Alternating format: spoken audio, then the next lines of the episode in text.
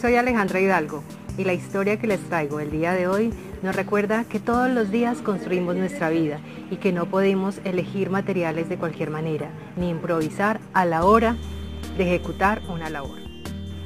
Un maestro de construcción estaba ya listo para retirarse, ya estaba pronto a recibir su jubilación estaba feliz comentándole a sus compañeros de trabajo y a su jefe acerca de sus planes que haría con su familia y su esposa a partir de este momento que ya su jubilación estaba lista.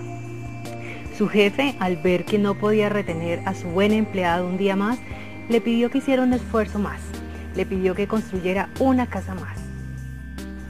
El hombre accedió a hacer la labor, pero se notaba a leguas que no estaba con la suficiente motivación y el suficiente ánimo como para ejecutar esta labor como normalmente lo haría. La labor realmente fue hecha a regañadientes, al igual que su equipo de trabajo estaba desmotivado. Utilizó incluso materiales de menor calidad de lo acostumbrado. Una vez terminó, el jefe a hacer la inspección de la obra. ¿Y cuál sería la sorpresa cuando le entregó las llaves de la puerta principal y le dijo, mi querido amigo, mi gran empleado, mira, este es el regalo a tu esfuerzo. Y le entregó las llaves de la casa.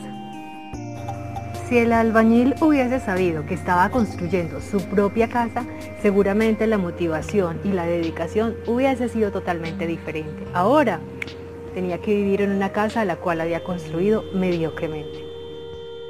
Ahora te pregunto a ti, de 1 a 10, ¿cómo calificas la motivación o el ánimo que le estás colocando a tu emprendimiento o la tarea que tienes entre manos? Cada proyecto que iniciemos debemos vivirlo y actuar como si estuviésemos construyendo la mejor casa de nuestra vida. Todos los días clavamos un clavo, elevamos una pared o construimos un techo de nuestra propia vida. Entonces, construye la mejor casa que te mereces. Haz la diferencia. Agradezco mucho el ratico que compartimos el día de hoy. Ya saben, a construir la mejor versión de la casa que te mereces. Los espero la próxima semana con otro tema. Ya sabes, suscríbete a mi canal si aún no lo has hecho y comparte este video con tus familiares y amigos. Los quiero un montón. Chao, chao.